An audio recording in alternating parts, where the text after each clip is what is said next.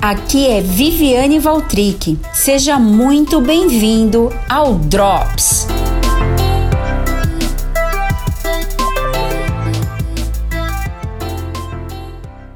Gostaria de falar com vocês um pouco sobre Miriam e gostaria já de fazer um convite a pensar comigo. Quais as qualidades que vêm à sua mente quando você pensa em um líder? Uma mulher cristã pode ocupar posição de liderança?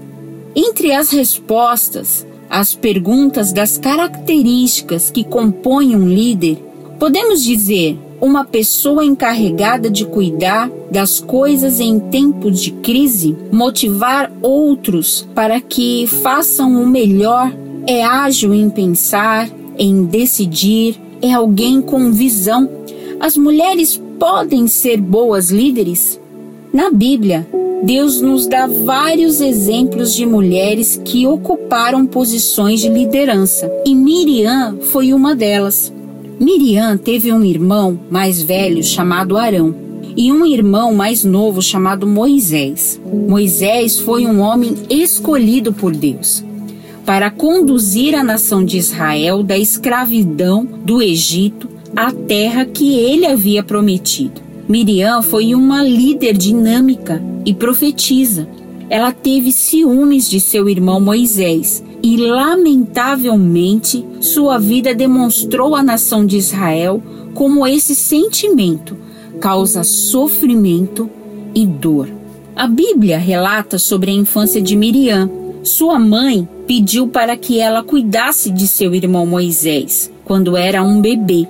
Ela colocou em um cesto de junco no rio para protegê-lo de Faraó, o rei que havia ordenado que todos os bebês hebreus do sexo masculino fossem mortos. Sendo apenas uma menina, Miriam demonstrou as características de liderança em situação difícil.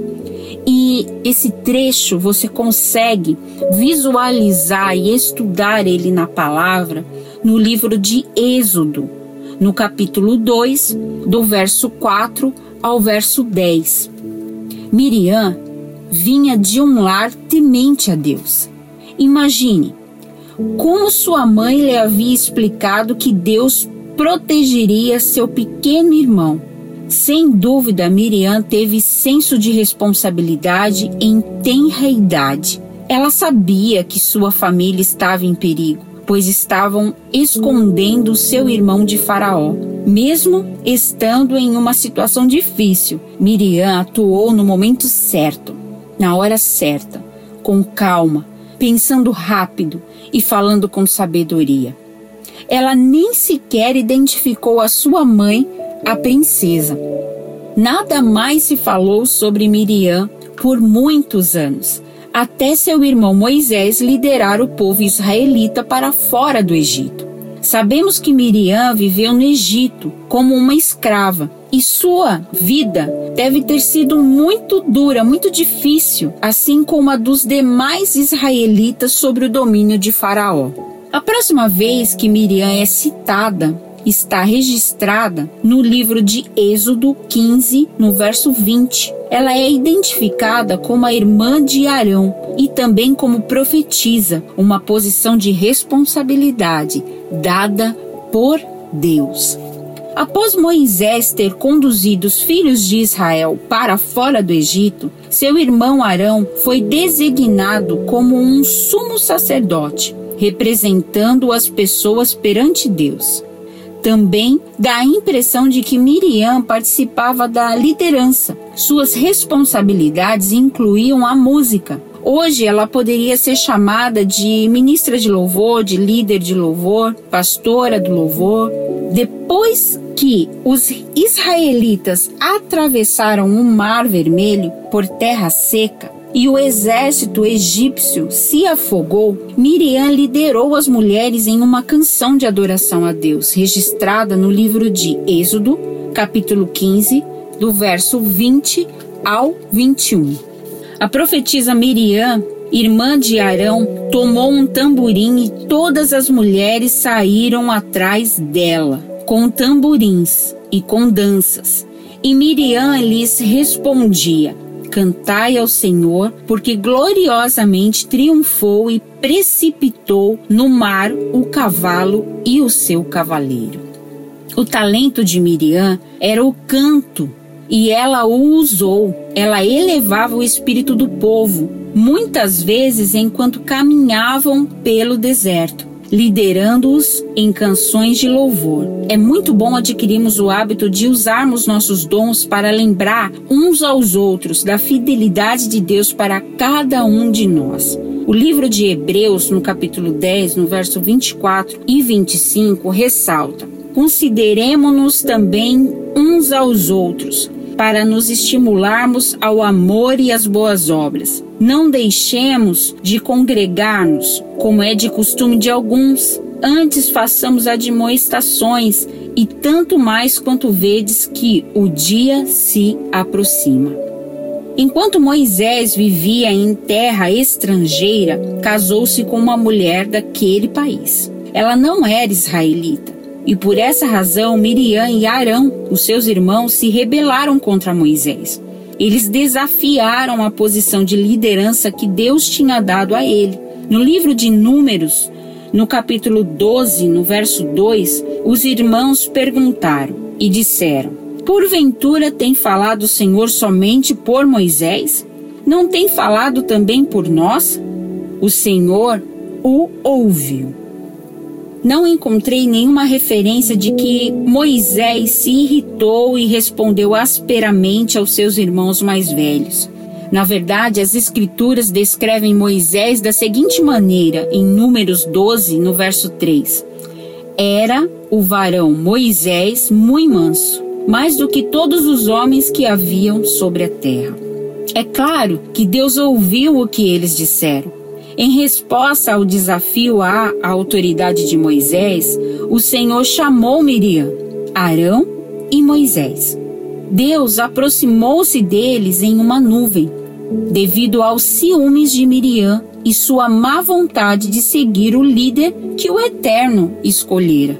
Ele permitiu que Miriam fosse afetada com a doença mais temida daquela época, a lepra. Moisés rogou a Deus para que sua irmã fosse curada, apesar do que ela dissera contra ele. Deus respondeu àquela oração, mas não sem antes assegurar-se de que Miriam se conscientizaria do quanto tinha sido rebelde. O livro de Números, no capítulo 12, no verso 15, relata que o seguinte fato aconteceu. Assim Miriam foi detida fora do arraial por sete dias. E o povo não partiu enquanto Miriam não foi recolhida. Deste relato, vemos como Deus escutou e viu as queixas de Miriam e Arão. Deus os respondeu pessoalmente, falando-lhes entender claramente que não somente haviam errado, mas também pecado. Moisés era o líder escolhido por Deus. Como deve ter sido humilhante para Miriam ter ficado isolada fora do acampamento por sete dias. Ela teve tempo para pensar, examinar seu coração e pedir perdão a Deus pelo seu ciúme e rebelião contra o seu irmão. Após sete dias, quando ela já estava curada da lepra, as Escrituras não mencionam mais Miriam, nem o tempo de serviço prestado aos israelitas. Acredita-se que Miriam morreu logo após este incidente, antes dos israelitas entrarem na terra prometida, terra tão desejada. O que isso significa para nós, Viviane? Deus ele nos deu uma tarefa que devemos executar para ele. E a pergunta é: estamos fazendo com alegria como deveríamos? Estamos com inveja do trabalho de outra pessoa, do destaque de outra pessoa. Desejamos mais do que Deus tem nos dado, a porção que Ele nos deu, as habilidades que Ele nos deu, os dons que Ele nos deu. É importante aprender a contentar-se com o talento que recebemos e usamos no nosso dia a dia, dado pelo céu dado pelo Deus eterno soberano. sem nos compararmos com outras pessoas e também os seus talentos e também a sua porção, sem desejar ser uma pessoa que eu não sou, sem usar máscara, sem usar fantasias, sem usar habilidades, tentar usar habilidades que eu não tenho. Dessa maneira, o erro será muito mais fácil e a vitória estará muito mais longe. Amém? Deus te fez única a fim de um propósito, então cumpra-o. Faça acontecer. Por favor, faça acontecer. Existem pessoas esperando você fazer acontecer. Simples assim. Faz um favor, faça acontecer. Amém? Conte comigo e Deus te abençoe.